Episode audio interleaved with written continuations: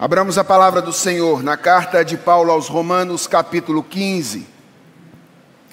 Nós leremos a partir do versículo 22 até o versículo 33 e vamos encerrar a série de sermões que estamos pregando desde o começo do ano, a partir do capítulo 12 da carta aos Romanos. Vamos encerrar hoje esta série. Romanos 15, do versículo 22 até o versículo 33, até o final do capítulo 15 da carta aos Romanos. Farei a leitura, peço que os irmãos acompanhem silenciosamente a palavra do Senhor e recebam com fé, é a palavra do nosso Deus. Ela diz assim: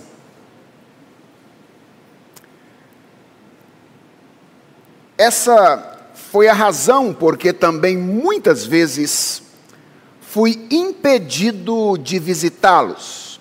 Mas agora, não tendo mais campo de atividade nestas regiões, e desejando há muitos anos visitá-los, penso em fazê-lo quando em viagem para a Espanha, pois espero que de passagem eu possa vê-los e que vocês me encaminhem para lá depois de haver primeiro desfrutado um pouco a companhia de vocês. Mas agora estou de partida para Jerusalém, a serviço dos santos, porque a Macedônia e a Acaia resolveram levantar uma coleta em benefício dos pobres dentre os santos que vivem em Jerusalém. Isto lhes pareceu bem, e de fato lhes são devedores porque se os gentios têm sido participantes dos valores espirituais dos judeus, devem também servi-los com seus bens materiais. Tendo, pois, concluído isto e havendo-lhes consignado este fruto, irei à Espanha, passando por aí. E bem sei que ao visitá-los irei na plenitude da bênção de Cristo. Irmãos, por nosso Senhor Jesus Cristo e também pelo amor do Espírito, peço que lutem juntamente comigo nas orações a Deus a meu favor, para que eu me veja livre dos rebeldes que vivem na Judéia e que este meu serviço em Jerusalém seja bem aceito pelos santos. Isto para que, pela vontade de Deus, eu chegue à presença de vocês com alegria e possa ter algum descanso na companhia de vocês, e o Deus da paz esteja com todos vocês. Amém. Vamos orar? Senhor, nós acabamos de ler a tua bendita palavra e agora nós vamos meditar na palavra que acabamos de ler. E nós queremos reconhecer diante do Senhor a nossa dependência de Ti. Sabemos que a nossa inteligência por si só é incapaz de fazer valer o tempo que vamos gastar diante da tua palavra. Não for o teu espírito iluminando os nossos corações, nosso tempo será inútil. Por isso nós rogamos ao Senhor encarecidamente, acompanhe-nos com o teu espírito enquanto nós meditamos na tua bendita palavra. É a oração que nós te fazemos em nome de Jesus. Amém. Irmãos, como eu disse na última mensagem, o texto da carta aos Romanos possui uma densidade teológica tão grande que nós costumamos lê-lo como se fosse um grande tratado. É assim que a gente costuma se aproximar da carta aos Romanos. A verdade, no entanto, é que Romanos é uma carta. E como uma carta, o texto do apóstolo Paulo à igreja de Roma possui um objetivo absolutamente pessoal. Paulo era um missionário, como todo bom missionário, o apóstolo Paulo tinha um projeto, e ele escreveu essa carta aos romanos para compartilhar com eles o projeto missionário que ele tinha e pedir o apoio apoio dos crentes de Roma a este projeto. Se nós considerarmos isso, nós chegaremos à conclusão de que nós estamos diante do texto mais importante, ou do trecho mais importante da carta aos Romanos. Por quê? Porque ele é onde o propósito da carta de fato se cumpre. Paulo escreveu para isso, para compartilhar o seu projeto missionário e para pedir o apoio da igreja de Roma para esse projeto. De imediato, irmãos, quando nós nos deparamos com textos pessoais como este texto, nós temos a tendência de imaginar que eles são assim, texto pouco instrutivos, pelo menos da perspectiva espiritual para nós.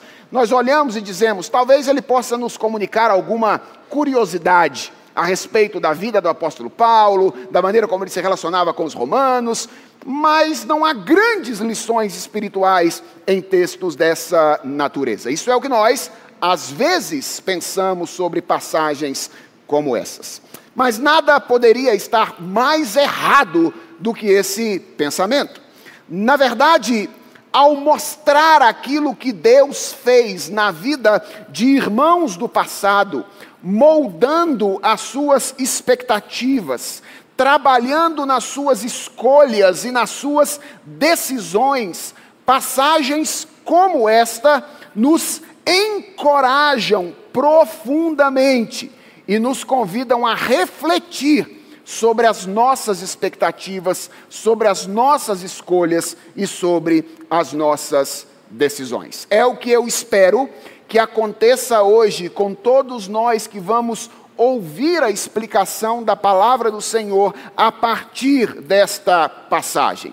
Eu espero que enxergar o que o encontro com o Evangelho fez com o apóstolo Paulo sirva de ocasião, primeiro, de reflexão para todos nós a respeito das nossas expectativas e das nossas escolhas na vida e, sobretudo, que isso seja de profundo encorajamento para todos nós diante do Senhor.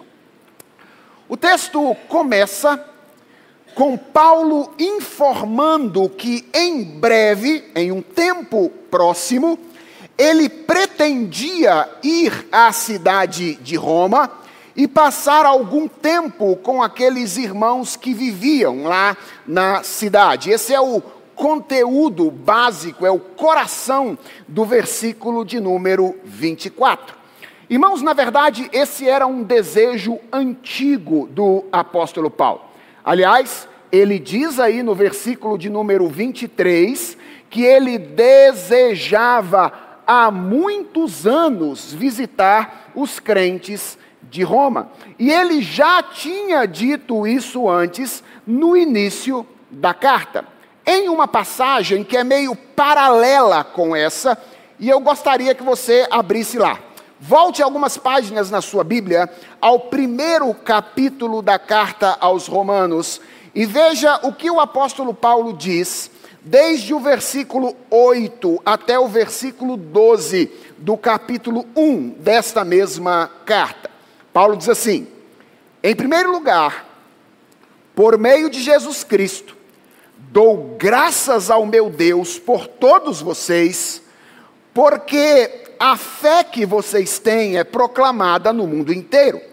Pois Deus, a quem sirvo em meu espírito, no evangelho de seu filho, é minha testemunha de como nunca deixo de fazer menção de vocês em todas as minhas orações, pedindo que em algum momento, pela vontade de Deus, surja uma oportunidade de visitá-los, porque eu desejo muito vê-los, a fim de repartir com vocês algum dom espiritual, para que vocês sejam fortalecidos, isto é, para que nos consolemos uns aos outros por meio da fé mútua, a de vocês e a minha.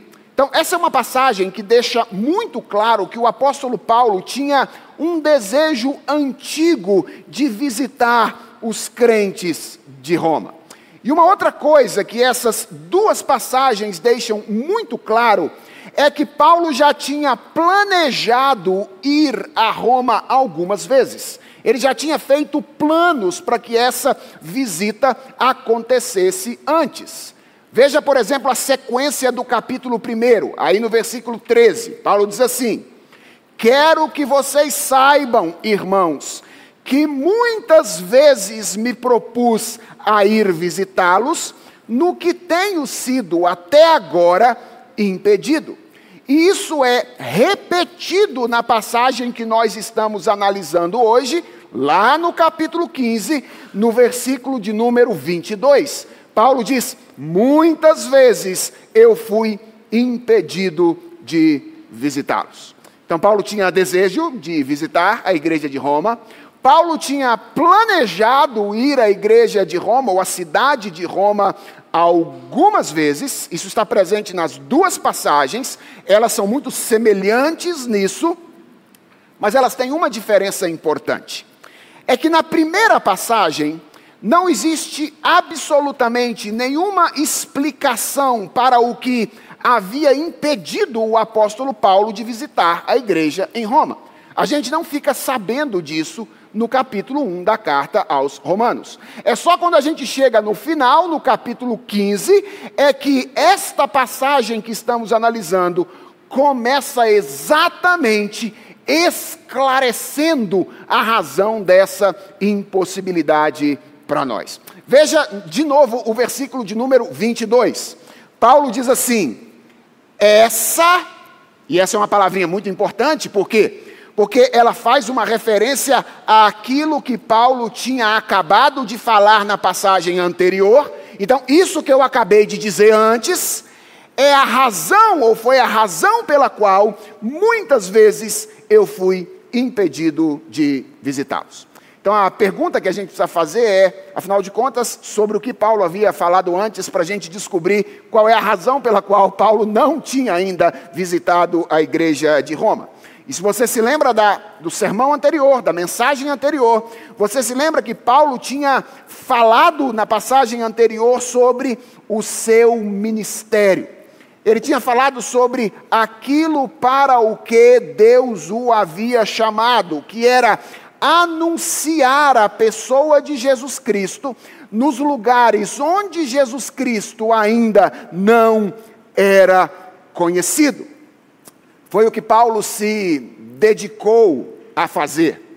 E só agora, depois de viajar mais ou menos 2.700 quilômetros, e depois de plantar inúmeras igrejas nas cidades mais importantes pelas quais ele passou, uma igreja na cidade de Éfeso, uma igreja na cidade de Corinto, uma igreja na cidade de Tessalônica, uma igreja na cidade de Filipos, finalmente o apóstolo Paulo agora escreve lá de Corinto, dizendo aos romanos que ele vai conseguir cumprir aquilo que ele tanto desejava, que era visitá-los e também conhecê-los.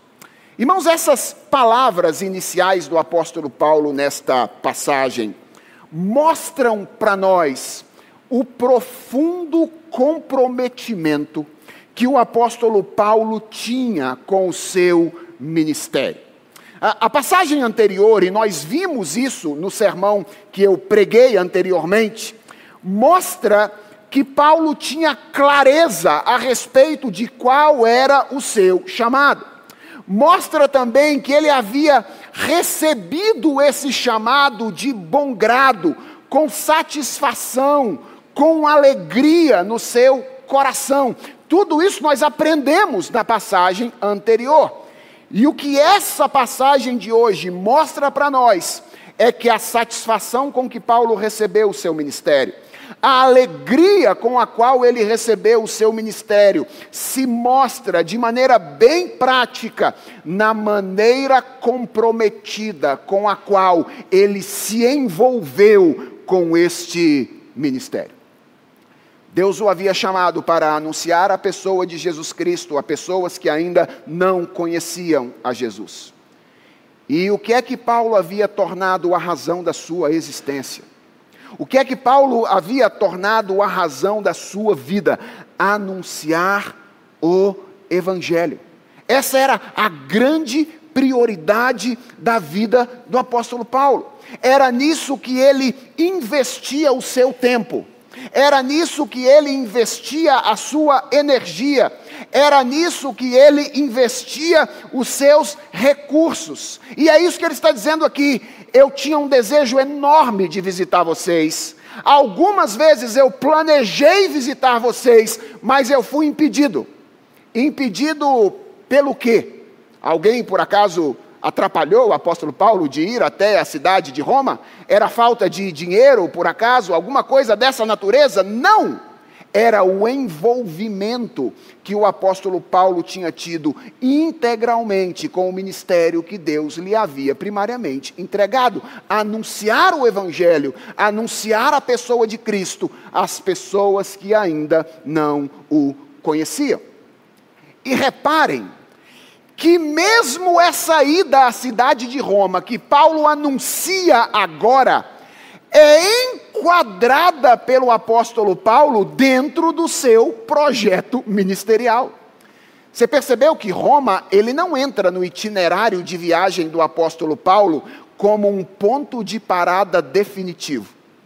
Roma entra no itinerário de viagem do apóstolo Paulo como um ponto de passagem um lugar por onde ele ia passar com vistas a uma viagem à Espanha, que era, naquela época, o limite ocidental do mundo conhecido, onde provavelmente havia muitas cidades onde Jesus Cristo ainda não havia sido anunciado. Irmãos, quando eu leio isso, eu fico ainda mais impressionado. Sabem por quê? Porque a essa altura do campeonato, Paulo não era mais um jovem. Ele não era um jovem ministro.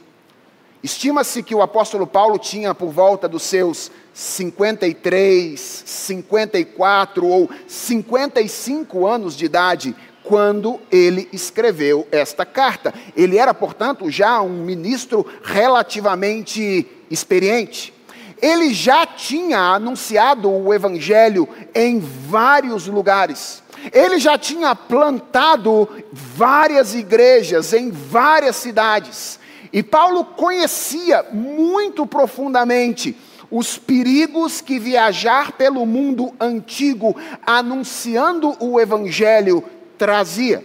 Se você quiser ver como é que Paulo tinha ciência disso, depois leia a defesa que o apóstolo Paulo faz do seu apostolado, escrevendo na segunda carta aos Coríntios, no capítulo 11. E você vai perceber que a expressão que mais aparece nessa defesa do apostolado do apóstolo Paulo, uma das expressões é em perigos em perigos nas mãos de patrícios, em perigos nas mãos de judeus, em perigos no meio do mar, em perigos nas estradas. Paulo narrando o seu ministério, falando sobre como era perigoso caminhar pelas cidades do Império Romano, pelas estradas do Império Romano, anunciando o Evangelho. A essa altura, talvez você diria, Paulo merecia um descanso, por que não ir para Roma e ficar um pouquinho com os pés para o alto? Esquecer esse negócio de plantar a igreja, deixar esse negócio para os jovens ministros que estão de alguma forma chegando. Mas aqui está o apóstolo Paulo, com o seu coração ardendo pelo desejo de navegar pelos mares do Império Romano, por caminhar pelas estradas do Império Romano, para cumprir o seu ministério, que era anunciar Jesus Cristo às pessoas que ainda não conheciam a Jesus.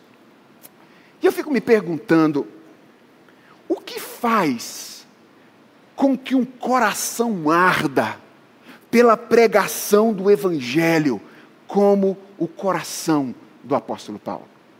O que é que faz com que o coração deste homem, depois de ter trabalhado tanto, continue com a chama do desejo pela pregação do Evangelho acesa dentro dele? E eu acredito que há pelo menos duas coisas que produzem isso no coração de alguém, que nós encontramos na continuidade da passagem paralela de Romanos, capítulo 1. Quais são essas duas coisas? A primeira delas é a consciência da misericórdia de Deus. Você viu que Paulo falou no versículo 14 e no versículo 15 do capítulo 1 da carta aos Romanos? Ele diz assim: Eu sou devedor, tanto a grego como a bárbaros, tanto a sábios como a insensatos, por isso Quanto a mim, estou pronto a anunciar o Evangelho também a vocês que estão em Roma. Veja, mesmo durante a sua ida de Roma, qual era a expectativa do apóstolo Paulo? Pregar o Evangelho. E a pergunta é: por que Paulo tem essa chama acesa em seu coração? A primeira resposta é: porque ele havia entendido aquilo que havia acontecido com ele no caminho de Damasco. Ele se lembrava, não apenas com a mente, mas também com o seu coração, de que ele caminhava a passos largos para o inferno. E que Deus, naquele encontro misterioso, o havia o arrancado de lá. Paulo tinha consciência da graça de Deus.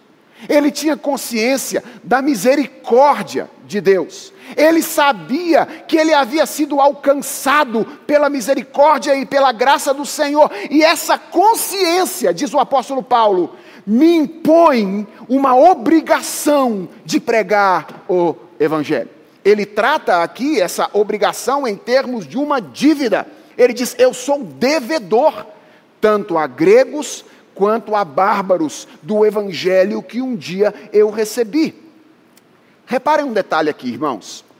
Não se trata de uma dívida com Deus, certo? Se trata de uma dívida com as pessoas. É isso que o apóstolo Paulo diz aqui. O que Paulo tem em mente, preste atenção nisso, não é uma obrigação pesada. Sabe aquele esforço legalista de fazer alguma coisa para recompensar Deus por aquilo que ele fez por nós. Isso é tolice, irmãos. Ninguém recompensa Deus por aquilo que Deus fez por nós. Paulo não se diz aqui um devedor diante de Deus, em primeiro lugar, ele se diz um devedor diante das pessoas, porque essa obrigação que pesava sobre eles, sobre ele, ao invés de ser um peso como se ele tivesse uma obrigação de recompensar Deus por aquilo que Deus fez, era um senso de gratidão, ou um senso de compaixão, um desejo de ver os outros experimentarem aquilo que ele um dia experimentou. Paulo olhava para as pessoas e ele se via nelas. Elas estão perdidas, elas são ovelhas que não têm pastor eu um dia fui alcançado pela graça e pela misericórdia de Deus. Sobre os meus ombros pesa a obrigação de dizer para elas que existe um caminho, existe uma solução, há uma possibilidade de ressurreição para aqueles que estão mortos.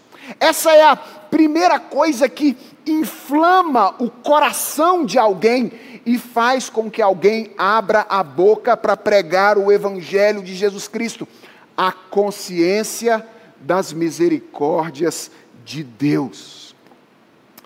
Aliás, essa consciência é a base de toda a vida cristã. Lembra, nós começamos essa série de sermões em Romanos capítulo 12, verso 1. E vocês se lembram qual é a razão pela qual o apóstolo Paulo diz que nós deveríamos fazer tudo aquilo que ele nos ensinou nos capítulos 13, 14 e agora 15, 12, 13, 14 e 15 da carta aos Romanos, ele começa dizendo: Rogo-vos, pois, pelas misericórdias de Deus.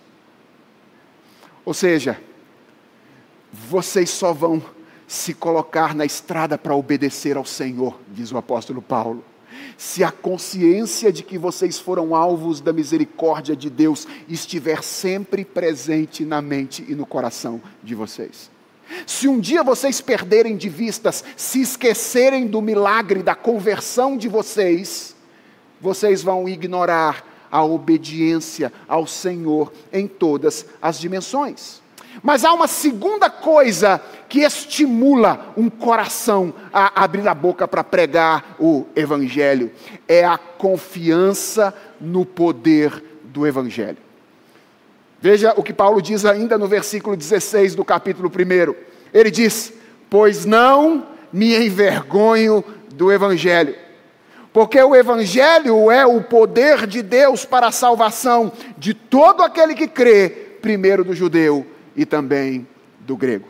Por que é que Paulo anunciava o Evangelho? Por que queimava no coração dele esse desejo de falar dessas palavras? Ora, é porque Paulo sabia que, por mais estranha que essa mensagem seja, a mensagem de uma vitória através de uma aparente derrota, a mensagem do Messias crucificado e depois ressurreto ao terceiro dia, é o instrumento por meio do qual Deus transforma os corações e traz mortos à vida. Há duas coisas, irmãos, que nos estimulam a abrir a boca para pregar o Evangelho: gratidão a Deus e confiança. Ou seja, quando nós somos gratos a Deus pela salvação que Ele nos ofereceu, nós então desejamos compartilhar isso com as pessoas que estão ao nosso redor. Quando nós confiamos no poder da mensagem que um dia nos alcançou, nós também falamos do Evangelho às pessoas ao nosso redor. Mas quando nós temos uma amnésia espiritual e nos esquecemos da graça que um dia nos alcançou, ou começamos a desconfiar de que a palavra de Deus, o Evangelho da graça de Deus, seja suficiente, então o nosso coração ou a chama do desejo pela pregação do Evangelho começa a se apagar no profundo do nosso coração. Vejam, é, é, em certo sentido, o chamado e o ministério do apóstolo Paulo foram singulares. Mas em outro sentido, todos nós compartilhamos algo do ministério do apóstolo Paulo. Nós todos aqui fomos chamados por Deus para anunciar o Evangelho às pessoas que ainda não conhecem a Jesus. É, é, verdade, é provável que no nosso contexto, a maioria das pessoas não desconheçam completamente a Jesus como desconheciam aquelas a quem o apóstolo Paulo pregou, mas também é verdade que muitas pessoas ao nosso redor, talvez a maioria, desconheçam a Jesus Cristo porque acreditam em algo sobre ele que na verdade não é aquilo que ele é. As pessoas desconhecem a Jesus Cristo, mesmo o conhecendo. Porque frequentemente elas imaginam que Jesus Cristo é não aquilo que a palavra de Deus diz. Nós estamos cercados por pessoas que não conhecem a Jesus Cristo. E a primeira pergunta dessa noite, com a qual eu gostaria que você fosse confrontado, é: será que nós estamos tão comprometidos com este chamado e ministério como nós deveríamos estar? Deixa eu fazer uma pergunta para você, você não precisa me responder. Responda dentro do seu coração. Pelo que você tem vivido?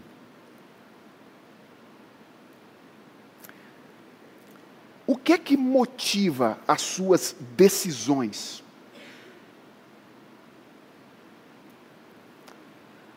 Tornar Jesus conhecido ocupa que lugar na sua ordem de prioridades? Tornar Jesus conhecido ocupa que lugar em sua ordem de prioridades? O exemplo do apóstolo Paulo serve de estímulo e de encorajamento para nós, porque ele nos mostra que o Evangelho pode fazer com que alguém que, tendo sido alcançado por ele, tenha o seu pensamento e a sua confiança depositados nele, se transformem em, se transforme em um pregador ardoroso do Evangelho. Em outras palavras, o que esse texto nos ensina, em primeiro lugar, é que meditar no Evangelho e confiar no Evangelho inflama o nosso coração e nos estimula a compartilhar com os outros aquilo pelo qual um dia nós fomos alcançados. Se nós não temos essa chama acesa no nosso coração, talvez seja porque nós estejamos nos distanciando do Evangelho que um dia nos alcançou e nos trouxe a vida. Na segunda parte da passagem, uma nova informação nos é dada pelo apóstolo Paulo. E eu quero que você preste muita atenção nessa afirmação, ou nessa informação. Paulo diz que em sua viagem em direção à Espanha, na qual ele passaria por Roma, ele faria um pequeno desvio até a cidade de Jerusalém. Isso é o que está aí no versículo 25. E a gente lendo despretensiosamente a passagem assim, pode imaginar que Paulo está só botando um pequeno desvio, de fato, na sua rota ou no seu caminho. Mas irmãos, entenda o que está acontecendo aqui. Paulo estava em Corinto, certo? Na Grécia. E o seu desejo era ir à Espanha, certo? Localize-se aí no mapa. Ele estava em Corinto, ele queria ir para a Espanha, fazia todo sentido passar por Roma, porque a Itália está exatamente no meio do caminho entre a Grécia e a Espanha. E é por isso que ele diz, escrevendo aos Romanos: Eu vou indo para a Espanha passar aí para fazer uma visita a vocês, na expectativa de que, inclusive, vocês me ajudem a enviar para a Espanha. Mas Jerusalém não fazia o menor sentido. Por quê? Porque Jerusalém está para o lado oposto, certo? Para o outro lado. E distando cerca de 1.290 quilômetros da cidade onde o apóstolo Paulo estava. Isso se ele fosse pelo mar, certo? Porque se ele fosse por terra, era o dobro da distância que ele está dizendo aqui. E lembra, se ele vai voltar para ir para a Espanha, não é só uma viagem de ida, ok? É uma viagem de ida e uma viagem de volta. Isso significa que o apóstolo Paulo está inserindo cerca de 2.600 quilômetros no seu itinerário de viagem, quando ele diz: Olha, eu vou para a Espanha, vou dar uma passadinha aí para ver vocês, mas antes eu preciso dar uma passadinha na cidade de Jerusalém. E a pergunta é: para quê? Para que fazer esse desvio de 2.600 quilômetros em direção a Jerusalém?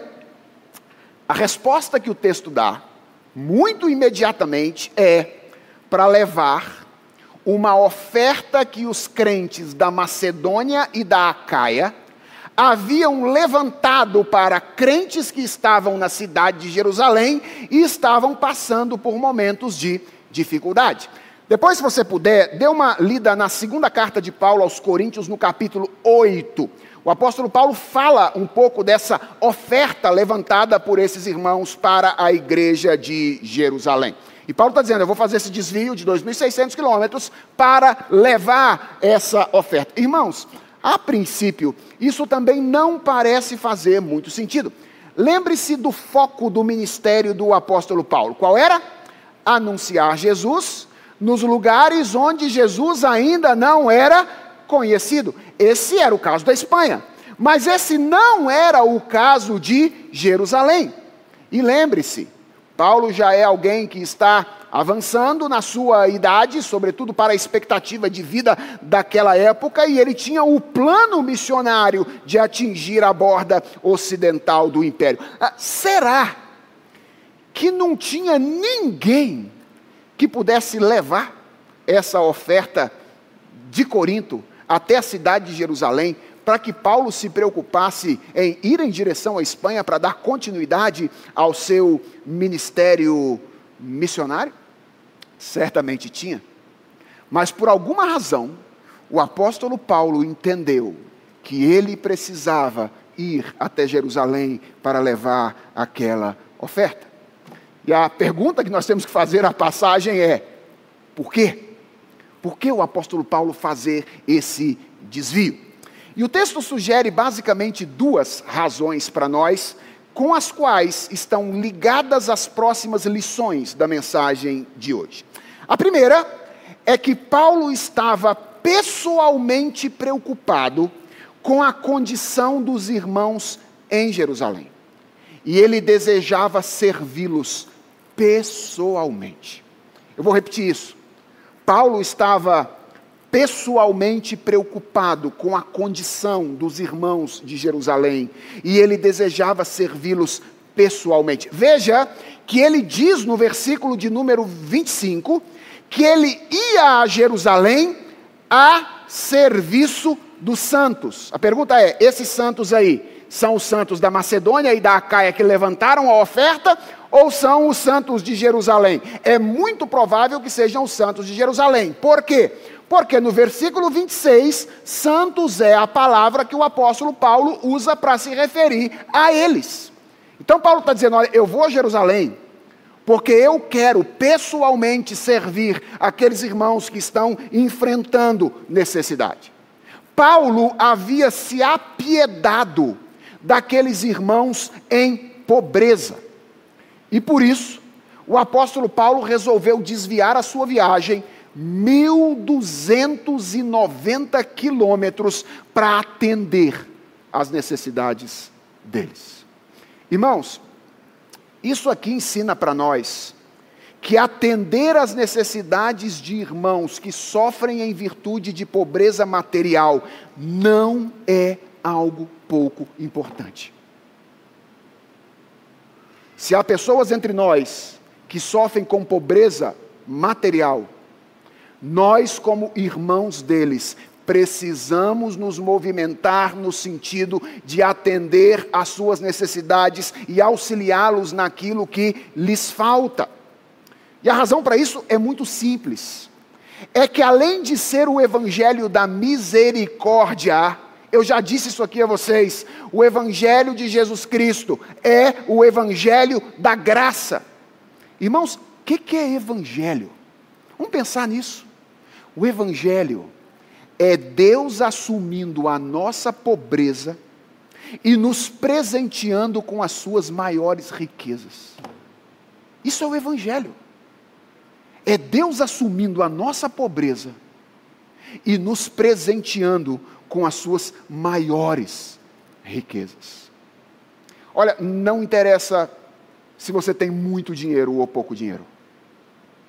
Deus tem abençoado você. Deus tem abençoado você. Deus tem nos enriquecido. E é verdade, irmãos, muitos de nós, não apenas com bênçãos espirituais, mas também com bênçãos materiais. Olha, eu suspeito que se nós formos honestos, sinceros, mais ou menos, todos nós chegaremos à conclusão de que nós temos um pouco mais daquilo que nós eventualmente necessitamos para viver. Ah, eu não estou dizendo aquilo que nós gostaríamos de ter, porque o que a gente gostaria de ter é sempre um pouquinho mais do que a gente tem, certo? A gente nunca está satisfeito. O que a gente gostaria de ter é sempre um pouquinho mais do que a gente tem.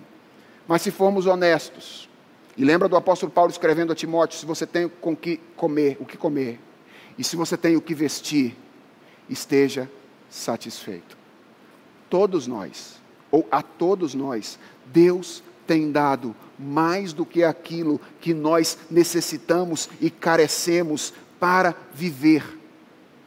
E a resposta adequada a essa bênção de Deus é generosidade. Irmãos, o que eu estou dizendo é que o Evangelho da graça precisa nos fazer sensíveis às desgraças que nós enxergamos ao nosso redor.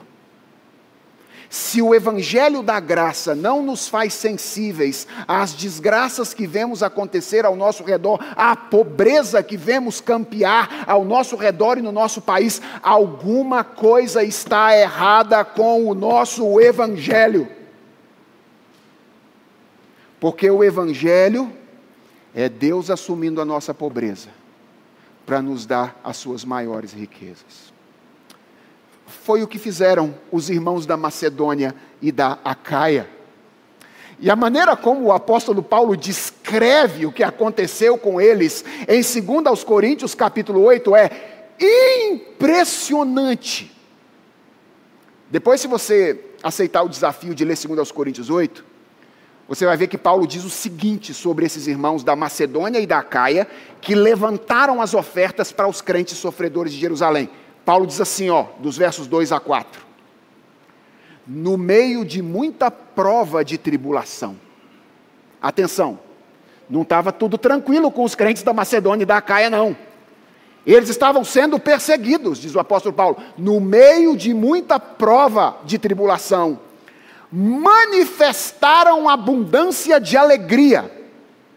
E atenção, e a profunda pobreza deles transbordou em grande riqueza de generosidade. Ah, então os crentes da Macedônia e da Caia eram gente muito rica, que Deus então deu muito dinheiro para eles e eles levantaram uma oferta para os crentes de Jerusalém. Paulo diz: não, não, não, não, não. Eles eram perseguidos, e eles eram pobres. Mas Paulo está dizendo: a pobreza deles transbordou em grande riqueza de generosidade. Porque posso testemunhar, olha só, que na medida de suas posses, e mesmo acima delas, isso aqui não é uma ordem para que a gente dê mais do que a gente pode dar. Isso aqui é um testemunho do apóstolo Paulo, certo? Ele está contando o que os crentes da Macedônia e da Acaia fizeram. Mas é óbvio que isso aqui nos deixa um exemplo positivo. Paulo está dizendo: na medida de suas posses, e mesmo acima delas, eles contribuíram de forma voluntária. E eu acho fascinante o verso 4. Pedindo-nos com insistência a graça de participarem dessa assistência aos santos. Em outras palavras, parece que Paulo chegou na Macedônia e na Caia e disse: Irmãos, vocês são pobres, guardem o dinheirinho de vocês, façam a poupança de vocês para que vocês não tenham grandes dificuldades. E os crentes da Macedônia e da Caia disseram: Paulo, não nos prive a oportunidade e o privilégio de participar dessa assistência aos santos de Jerusalém. Paulo, a gente sabe que a gente tem pouco, mas a gente quer participar desse negócio, porque a gente entende que é graça de Deus poder dar daquilo que nós recebemos um dia das suas mãos. Eles insistiram com o apóstolo Paulo para que pudessem participar da graça da assistência as pessoas em necessidade. Por que, que Paulo quis ir a Jerusalém? Porque ele se apiedou daqueles irmãos. Ele os viu em situação de profunda pobreza. E ele pessoalmente desejava servi-los através daquilo que ele tinha a lhes oferecer. Mas há uma segunda razão aqui que eu acho fabulosa é que Paulo sabia, por isso que ele quis ir, que algo para além da oferta estava acontecendo naquela situação. Eu acho impressionante a capacidade que o apóstolo Paulo tem de interpretar espiritualmente as coisas que estão acontecendo ao seu redor. Veja os versículos seguintes. No versículo 27, depois de deixar claro que a oferta tinha sido levantada voluntariamente, Paulo diz: Isto lhes pareceu bem, ou seja, os crentes da Macedônia e da Caia voluntariamente resolveram fazer isso. Paulo faz uma constatação sobre a decisão deles. Paulo diz: era justo que eles fizessem isso. Ou seja, Paulo diz: eles fizeram voluntariamente, mas eles fizeram aquilo que eles deviam ter feito. Era justo que eles fizessem isso. Vejam que ele usa a mesma linguagem aqui de quando ele se refere ao seu compromisso de pregar o evangelho aos gentios lá no capítulo 1. Lá no capítulo 1 ele diz: eu sou devedor de gregos e de bárbaros. Aqui ele diz: eles eram devedores dos seus irmãos que estavam em Jerusalém. A linguagem é a mesma. Ele diz que os crentes da Macedônia e da Acaia eram devedores. E a pergunta é: por quê? E agora vem aqui a questão que me parece é, ter, de alguma forma, ajudado Paulo a, a, a, na perspicácia da sua visão espiritual. Porque, como gentios, diz o apóstolo Paulo, eles haviam sido beneficiados pelos judeus no que diz respeito à salvação. Afinal de contas, Jesus era judeu, lembram-se disso? Como ele próprio disse, a salvação vem dos judeus, portanto, havia, segundo o entendimento do apóstolo Paulo, uma dívida moral dos gentios para com os judeus, no sentido de que eles haviam recebido através deles a pregação do Evangelho. E Paulo percebe que de alguma forma essa dívida estava sendo saldada nessa ocasião. E então no versículo de número 28, ele usa uma expressão para se referir a essa oferta que é absolutamente fabulosa. Paulo diz que aquela oferta era, atenção a essa expressão, um fruto que ele haveria de consignar.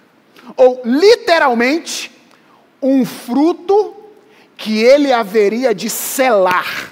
Esse é, esse é o sentido do verso de número 28. Paulo diz assim: ó, tendo, pois, concluído isto, e havendo-lhe selado este fruto, eu irei à Espanha, passando por aí.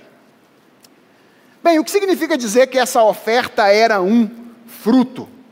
Significa basicamente dizer que ela era uma expressão ou uma evidência da fé que os crentes da Macedônia e da Acaia tinham em Jesus. Lembra da linguagem do Novo Testamento? Pelo fruto se conhece uma árvore.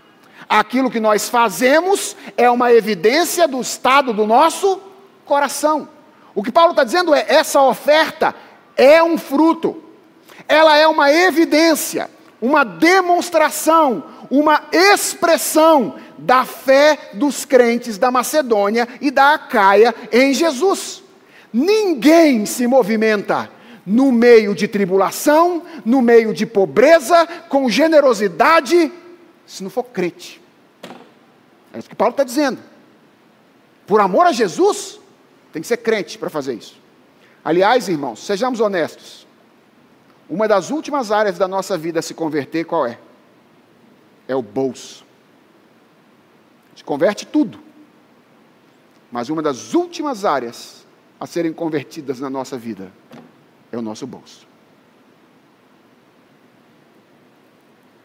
Então Paulo diz: olha, tem uma evidência de fé acontecendo nesse movimento.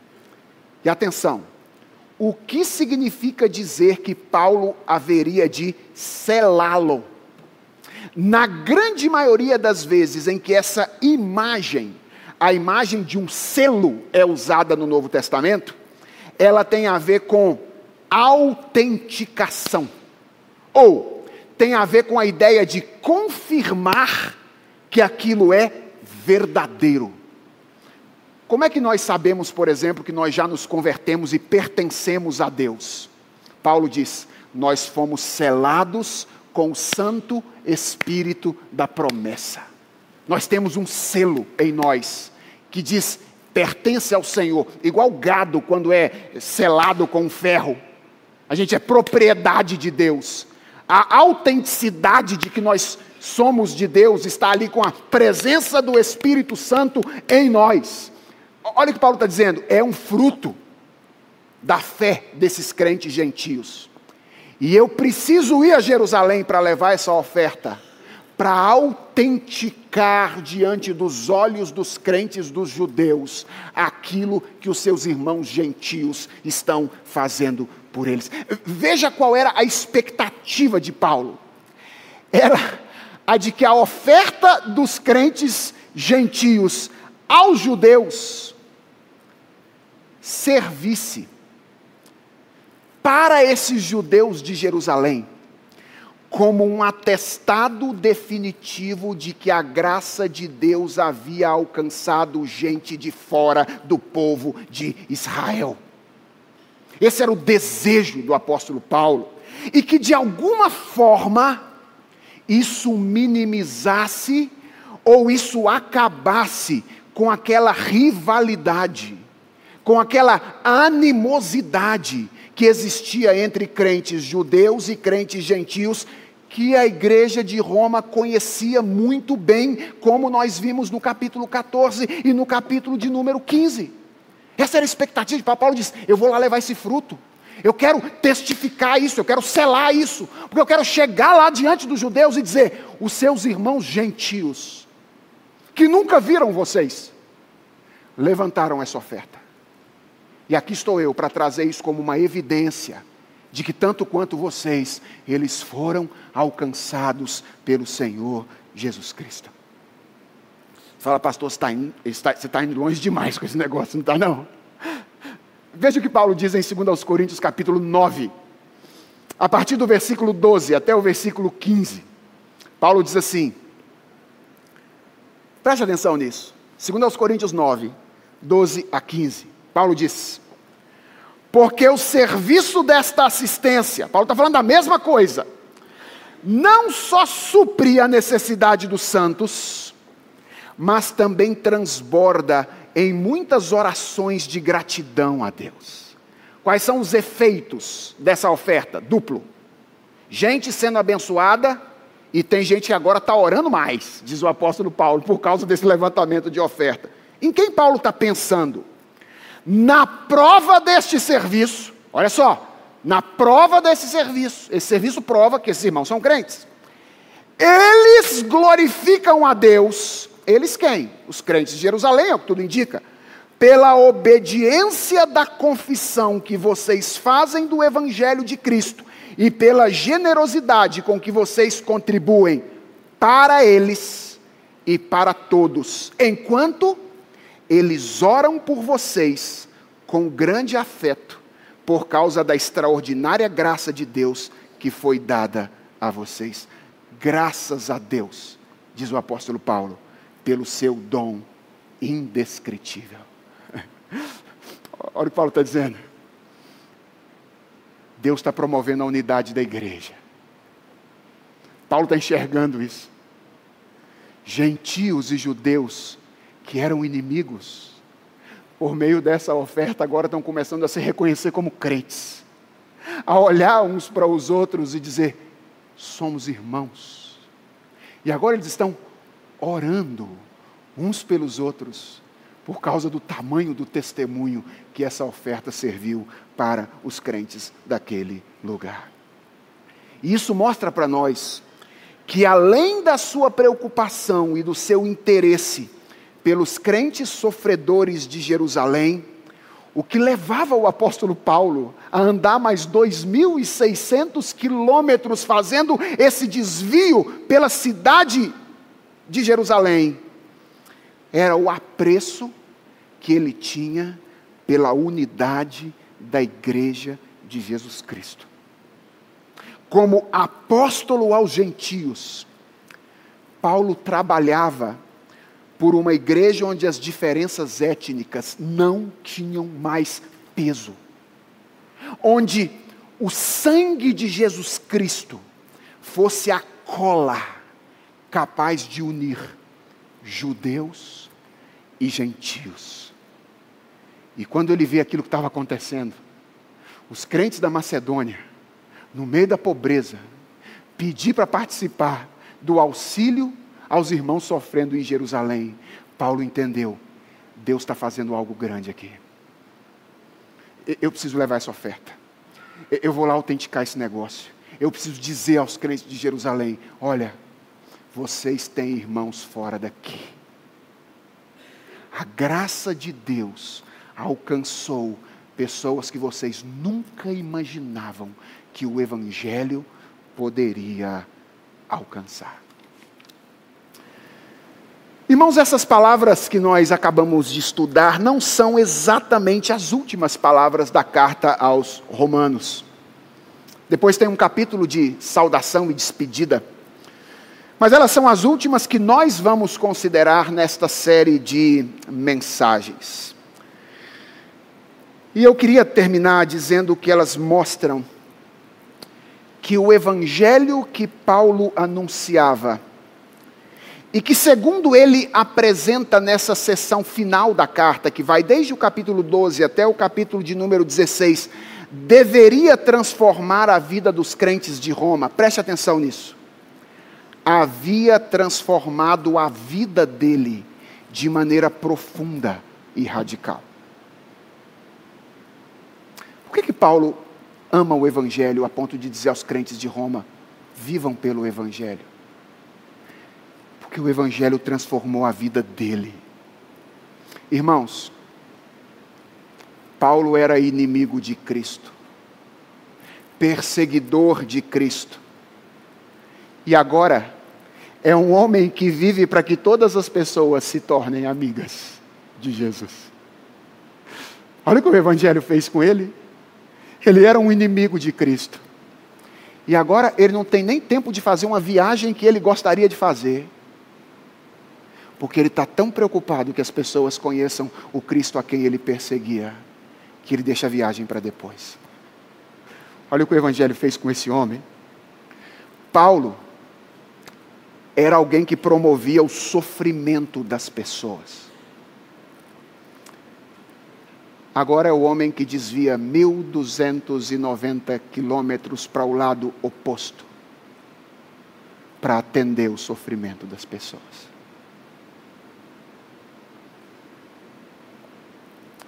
Paulo era um agente de inimizade.